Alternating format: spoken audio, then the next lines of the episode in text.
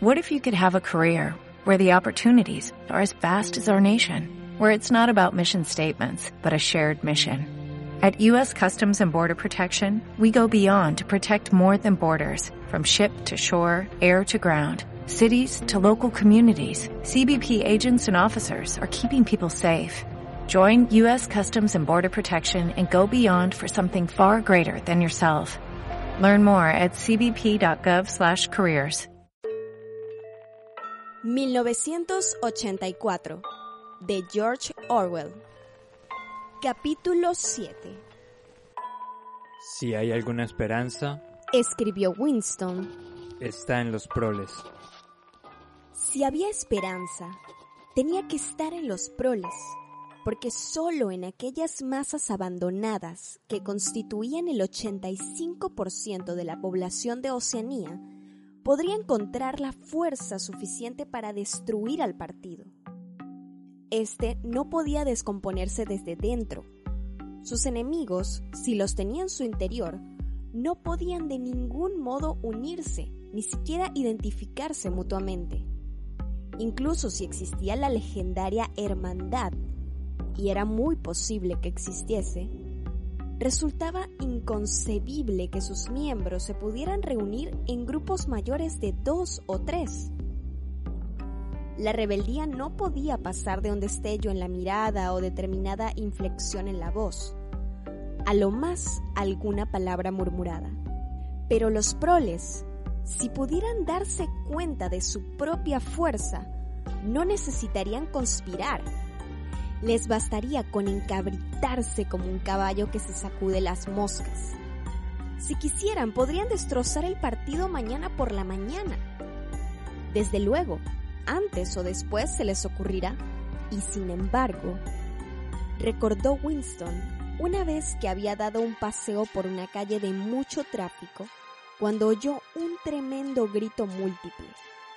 Centenares de voces voces de mujeres salían de una calle lateral. Era un formidable grito de ira y desesperación, un tremendo... Winston se sobresaltó terriblemente. Ya empezó. Un motín, pensó. Por fin los proles se sacudían el yugo. Pero cuando llegó al sitio de la aglomeración, vio que una multitud de 200 o 300 mujeres se agolpaban sobre los puestos de un mercado callejero con expresiones tan trágicas como si fueran las pasajeras de un barco en trance de hundirse. En aquel momento, la desesperación general se quebró en innumerables peleas individuales. Por lo visto, en uno de los puestos habían estado vendiendo sartenes de lata. Eran utensilios muy malos, pero los cacharros de cocina eran siempre de casi imposible adquisición. Por fin había llegado una provisión inesperadamente.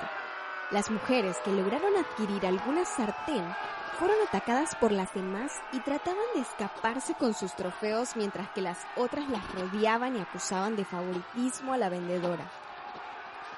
Aseguraban que tenían más en reserva.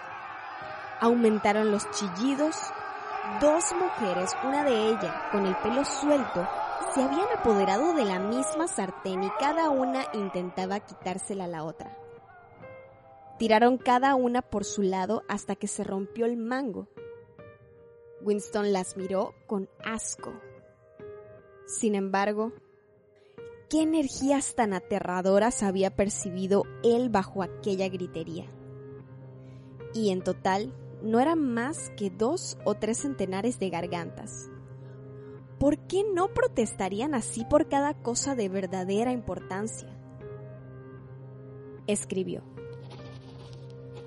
Hasta que no tengan conciencia de su fuerza, no se rebelarán. Y hasta después de haberse revelado, no serán conscientes. Ese es el problema. Winston pensó que sus palabras parecían sacadas de uno de los libros de texto del partido. El partido pretendía, desde luego, haber liberado a los proles de la esclavitud. Antes de la revolución, eran explotados y oprimidos ignominiosamente por los capitalistas. pasaban hambre. Las mujeres tenían que trabajar a la viva fuerza en las minas de carbón. Por supuesto, las mujeres seguían trabajando en las minas de carbón. Los niños eran vendidos a las fábricas a la edad de 6 años. Pero, simultáneamente, fiel a los principios del doble pensar, el partido enseñaba que los proles eran inferiores por naturaleza y debían ser mantenidos bien sujetos, como animales, mediante la aplicación de unas cuantas reglas muy sencillas. En realidad se sabía muy poco de los proles, y no era necesario saber mucho de ellos. Mientras continuaran trabajando y teniendo hijos, sus demás actividades carecían de importancia, dejándoles en libertad como ganado suelto en la pampa de la Argentina. Tenían un estilo de vida que parecía serles natural. Tenían un estilo de vida que parecía serles natural. Se regían por normas ancestrales. Nacían, crecían en el arroyo, empezaban a trabajar a los 12 años pasaban por un breve periodo de belleza y deseo sexual, se casaban a los 20 años, empezaban a envejecer a los 30 y se morían casi todos ellos hacia los 60 años. El duro trabajo físico, el cuidado del hogar y de los hijos, las mezquinas peleas entre vecinos, el cine, el fútbol, la cerveza y sobre todo el juego llenaban su horizonte mental no era difícil mantenerlos a raya. Unos cuantos agentes de la policía del pensamiento circulaban entre ellos, esparciendo rumores falsos y eliminando a los pocos considerados capaces de convertirse en peligrosos. Pero no se intentaba adoctrinarlos con la ideología del partido. No era deseable que los proles tuvieran sentimientos políticos intensos. Todo lo que se les pedía era un patriotismo primitivo al que se recurría en caso de necesidad para que trabajaran horas extraordinarias o aceptaran raciones más pequeñas. E incluso cuando cundía entre ellos el descontento, como ocurría a veces, era un descontento que no servía para nada. Por carecer de ideas generales, concentraban su instinto de rebeldía en quejas sobre minucias de la vida corriente. Los grandes males ni los solían. La mayoría de los proles ni siquiera era vigilada con telepantallas. La policía los molestaba muy poco. En Londres había mucha criminalidad, un mundo revuelto de ladrones, bandidos, prostitutas, traficantes en drogas y maleantes de toda clase. Pero como sus actividades tenían lugar entre los mismos proles, daba igual que existieran o no. En todas las cuestiones de moral, se les permitía a los proles que siguieran su código ancestral. No se les imponía el puritanismo sexual del partido, no se castigaba su promiscuidad y se permitía el divorcio. Incluso el culto religioso se les habría permitido si los proles hubieran manifestado la menor inclinación a él. Como decía el partido, los proles y los animales son libres. Winston se rascó con precaución sus varices habían empezado a picarle otra vez. Siempre volvía a preocuparle saber qué habría sido la vida anterior a la revolución. Sacó del cajón un ejemplar del libro de historia infantil que le había prestado la señora Parsons y empezó a copiar un trozo en su diario. En los antiguos tiempos, antes de la gloriosa revolución, no era Londres la hermosa ciudad que hoy conocemos. Era un lugar tenebroso, sucio y miserable, donde casi nadie tenía nada que comer y donde centenares y millares de desgraciados no tenían zapatos que ponerse, ni siquiera un techo bajo el cual dormir. Niños de la misma edad que vosotros debían trabajar 12 horas al día a las órdenes de crueles amos que los castigaban con látigos si trabajaban con demasiada lentitud, y solamente los alimentaban con pan duro y agua. Pero entre toda esta horrible miseria había unas cuantas casas grandes y hermosas donde vivían los ricos, cada uno de los cuales tenía por lo menos 30 criados a su disposición. Estos ricos se llamaban capitalistas. Eran individuos gordos y feos, con caras de malvados como el que puede apreciarse en la ilustración de la página siguiente. Podréis ver, niños, que va vestido con una chaqueta negra y larga a la que llaman frac, y un sombrero muy raro y brillante que parece el tubo de una estufa, al que llamaban sombrero de copa. Este era el uniforme de los capitalistas, y nadie más podía llevarlo. Los capitalistas eran dueños de todo lo que había en el mundo y todos los que no eran capitalistas pasaban a ser sus esclavos. Poseían toda la tierra, todas las casas, todas las fábricas y el dinero todo. Si alguien les desobedecía, era encarcelado inmediatamente y podían dejarlo sin trabajo y hacerlo morir de hambre. Cuando una persona corriente hablaba con un capitalista, tenía que descubrirse, inclinarse profundamente ante él y llamarle señor. El jefe supremo de todos los capitalistas era llamado el rey y... Winston se sabía toda la continuación. Se hablaba allí de los obispos y de sus vestimentas, de los jueces con sus trajes de armiño, de la horca, del gato de nueve colas, del banquete anual que daba el alcalde y de la costumbre de besar el anillo del Papa. También había una referencia al Jus Primae Noctis, que no convenía mencionar en un libro de texto para niños. Era la ley según la cual todo capitalista tenía el derecho de dormir con cualquiera de las mujeres que trabajaban en sus fábricas. ¿Cómo saber qué era verdad y qué era mentira en aquello? Después de todo, podía ser verdad que la humanidad estuviera mejor entonces, antes de la revolución.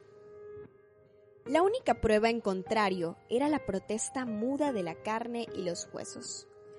La instintiva sensación de que las condiciones de vida eran intolerables y que en otro tiempo tenían que haber sido diferentes. A Winston le sorprendía que lo más característico de la vida moderna no fuera su crueldad ni su inseguridad, sino sencillamente su vaciedad, su absoluta falta de contenido. La vida no se parecía no solo a las mentiras lanzadas por las telepantallas, sino ni siquiera a los ideales que el partido trataba de lograr. Grandes zonas vitales, incluso para un miembro del partido, nada tenían que ver con la política. Se trataba solo de pasar el tiempo en inmundas tareas, luchar para poder meterse en el metro, remendarse un calcetín como un colador, disolver con resignación una pastilla de sacarina y emplear toda la habilidad posible para conservar una colilla. El ideal del partido era inmenso, terrible y deslumbrante un mundo de acero y de hormigón armado, de máquinas monstruosas y espantosas armas, una nación de guerreros y fanáticos que marchaba en bloque siempre hacia adelante en unidad perfecta, pensando todos los mismos pensamientos y repitiendo a grito unánime la misma consigna, trabajando perpetuamente, luchando, triunfantes, persiguiendo a los traidores. 300 millones de personas, todas ellas con la misma cara. La realidad era, en cambio, lúgubres ciudades donde la gente, apenas alimentada, arrastraba de un lado a otro sus pies calzados con agujereados zapatos y vivían ruinosas casas del siglo XIX en las que predominaba el olor a verduras cocidas y retretes en malas condiciones. Winston creyó ver un Londres inmenso y en ruinas, una ciudad de un millón de cubos de la basura y mezclada con esta visión, la imagen de la señora Parsons con sus arrugas y su pelo enmarañado tratando de arreglar infructuosamente una cañería atascada. Volvió a rascarse el tobillo. Día y noche las telepantallas leerían a uno el tímpano con estadísticas según las cuales todos tenían más alimento, más trajes, mejores casas, entrenamientos más divertidos.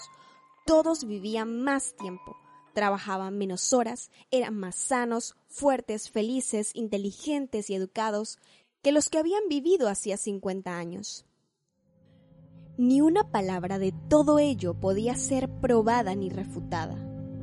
Por ejemplo, el partido sostenía que el 40% de los proles adultos sabía leer y escribir y que antes de la revolución todos ellos, menos un 15%, eran analfabetos. También aseguraba el partido que la mortalidad infantil era ya solo del 160 por mil, mientras que antes de la revolución había sido del 300 por mil. Y así sucesivamente. Era como una ecuación con dos incógnitas.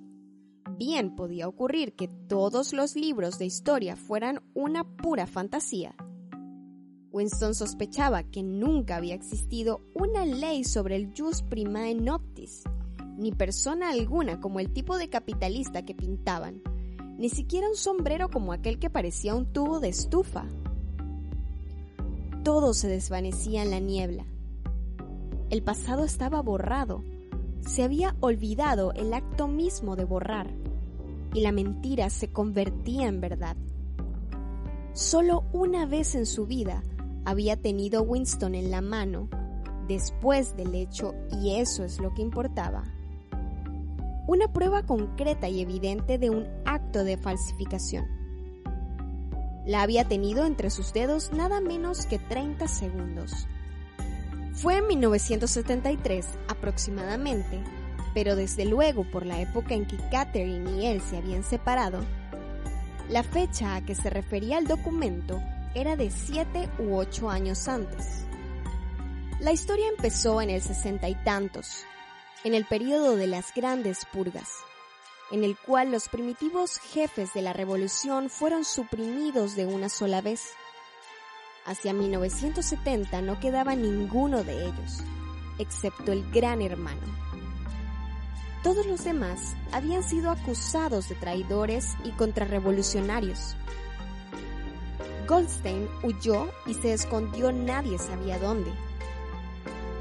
De los demás, unos cuantos habían desaparecido mientras que la mayoría fue ejecutada después de unos procesos públicos de gran espectacularidad en los que confesaron sus crímenes. Entre los últimos supervivientes había tres individuos llamados Jones, Aronson y Rutherford.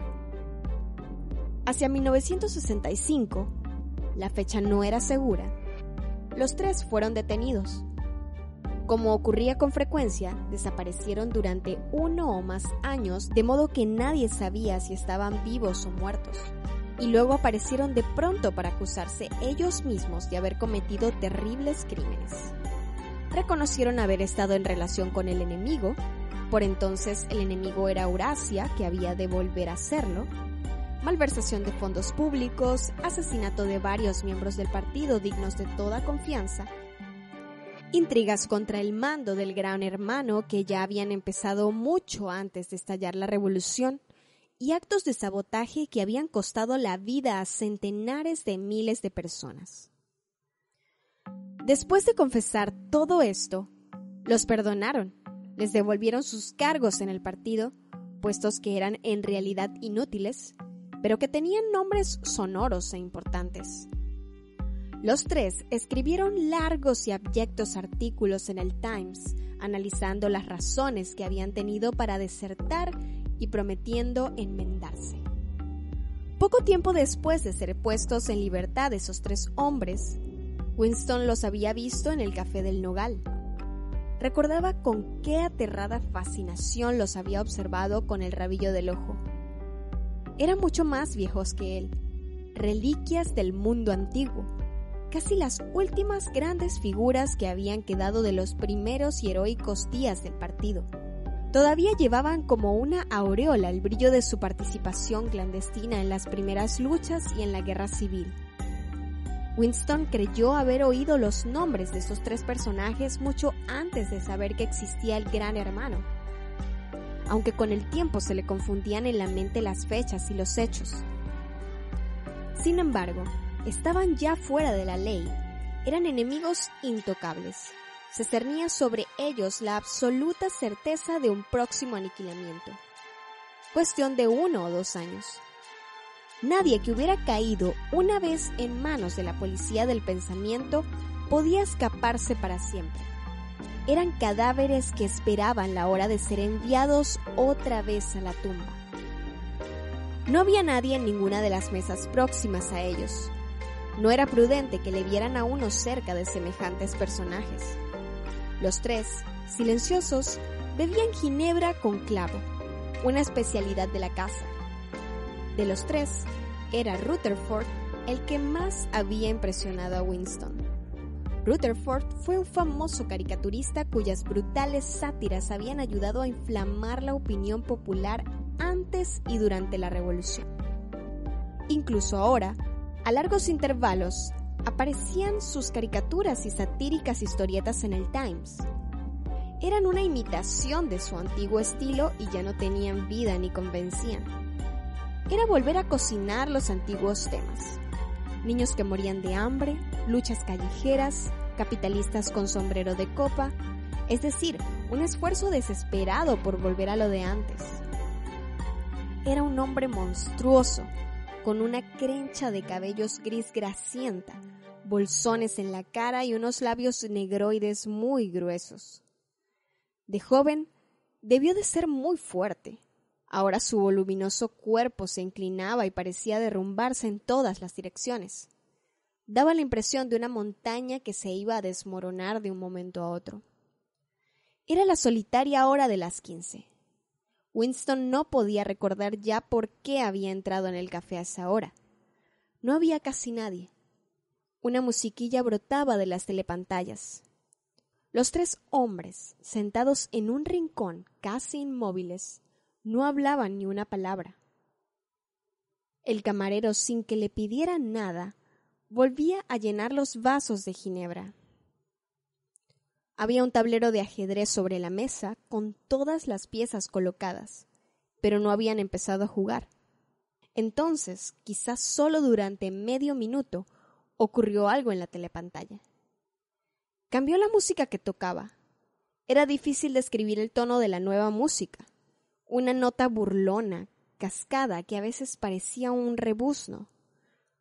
Winston mentalmente la llamó la nota amarilla, y la voz de la telepantalla cantaba.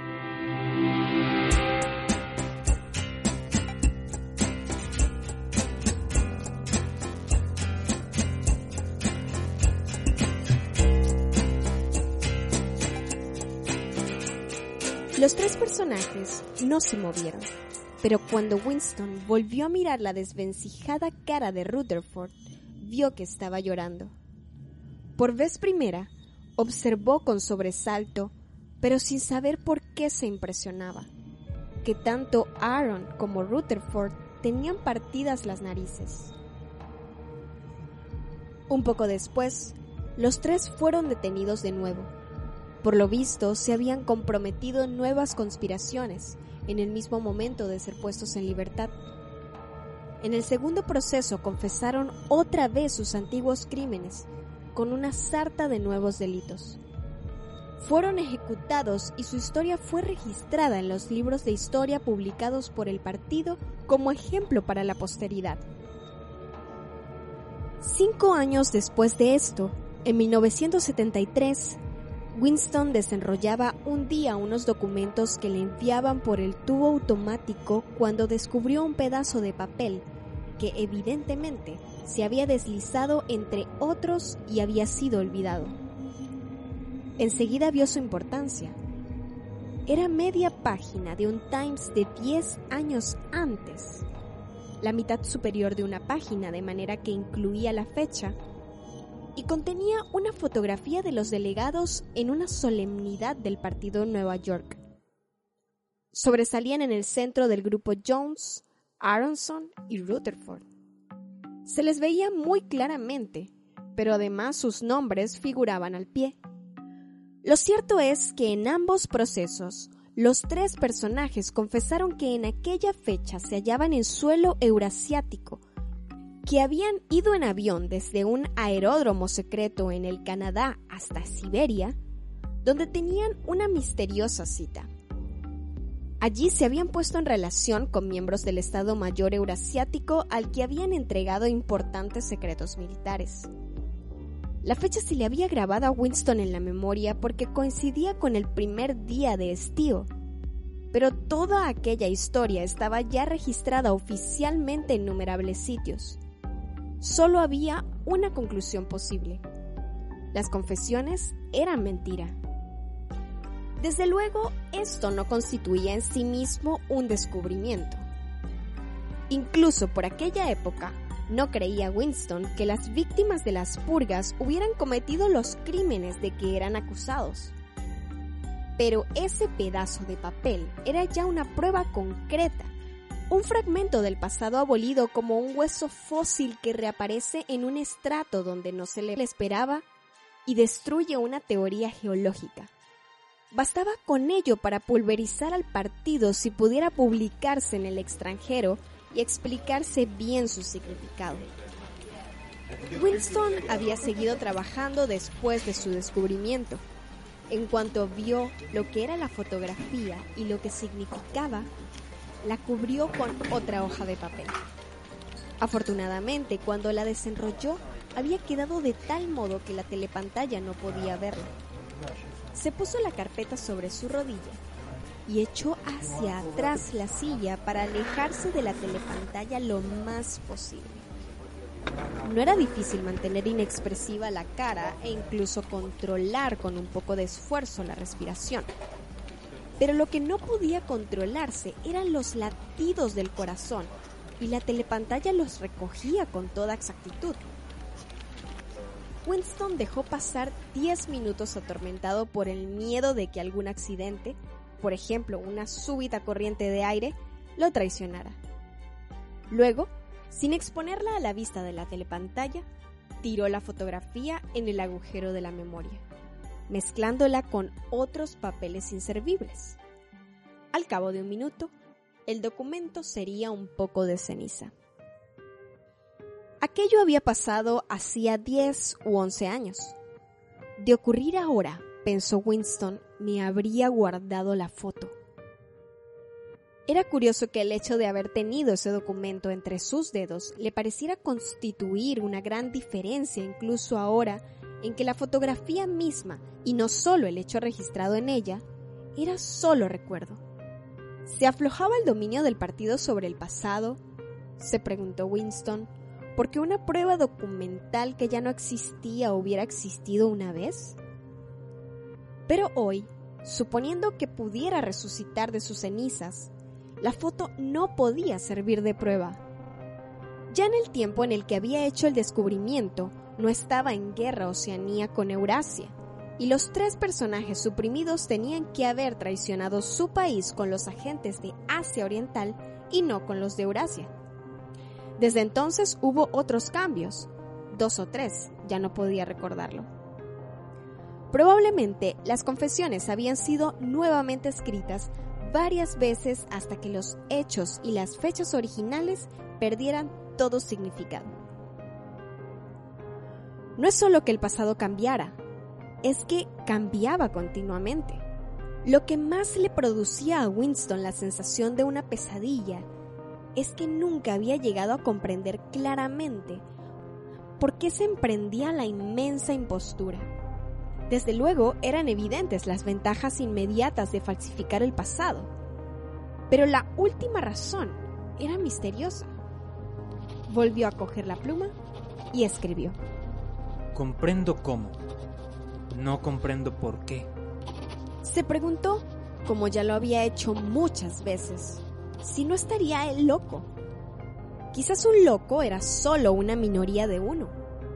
Hubo una época en que fue señal de locura creer que la Tierra giraba en torno al Sol. Ahora era locura creer que el pasado es inalterable. Quizá fuera él el único que sostenía esa creencia, y siendo el único, estaba loco. Pero la idea de ser un loco no le afectaba mucho. Lo que le horrorizaba era la posibilidad de estar equivocado. Cogió el libro de texto infantil y miró el retrato del gran hermano que llenaba la portada. Los ojos hipnóticos se clavaron en los suyos. Era como si una inmensa fuerza empezara a aplastarle a uno. Algo que iba penetrando en el cráneo, golpeaba el cerebro por dentro, le aterrorizaba a uno y llegaba casi a persuadirle que era de noche cuando era de día. Al final, el partido anunciaría que dos y dos son cinco y habría que creerlo. Era inevitable que llegara algún día al dos y dos son cinco. La lógica de su posición lo exigía.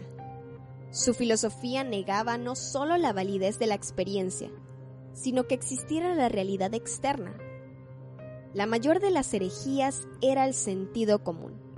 Y lo más terrible no era que le mataran a uno por pensar de otro modo, sino que pudieran tener razón. Porque después de todo, ¿cómo sabemos que dos y dos son efectivamente cuatro? ¿O que la fuerza de la gravedad existe? ¿O que el pasado no puede ser alterado? Y si el pasado y el mundo exterior solo existen en nuestra mente y siendo la mente controlada ¿también puede controlarse el pasado y lo que llamamos realidad? No, no, no, no. A Winston le volvía el valor. El rostro de O'Brien, sin saber por qué, empezó a flotarle en la memoria. Sabía con más certeza que antes que O'Brien estaba de su parte. Escribía este diario para O'Brien. Era como una carta interminable que nadie leería nunca pero que se dirigía a una persona determinada y que dependía de este hecho en su forma y en su tono. El partido os decía que negaseis la evidencia de vuestros ojos y oídos. Esta era su orden esencial. El corazón de Winston se encogió al pensar en el enorme poder que tenía enfrente, la facilidad con que cualquier intelectual del partido lo vencería con su dialéctica, los sutiles argumentos que él nunca podría entender y menos contestar. Y sin embargo, era él, Winston, quien tenía la razón. Los otros estaban equivocados y él no. Había que defender lo evidente. El mundo sólido existe y sus leyes no cambian. Las piedras son duras, el agua moja, los objetos faltos de apoyo caen en dirección al centro de la Tierra con la sensación de que hablaba con O'Brien y también de que anotaba un importante axioma, escribió. La libertad es poder decir libremente que dos y dos son cuatro. Si se concede esto, todo lo demás vendrá por sus pasos contados.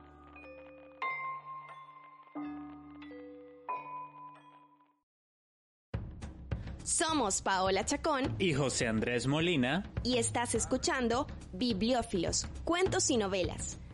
Síguenos en nuestras redes sociales, YouTube, Spotify e iBox para seguir escuchando más historias con la mejor narrativa.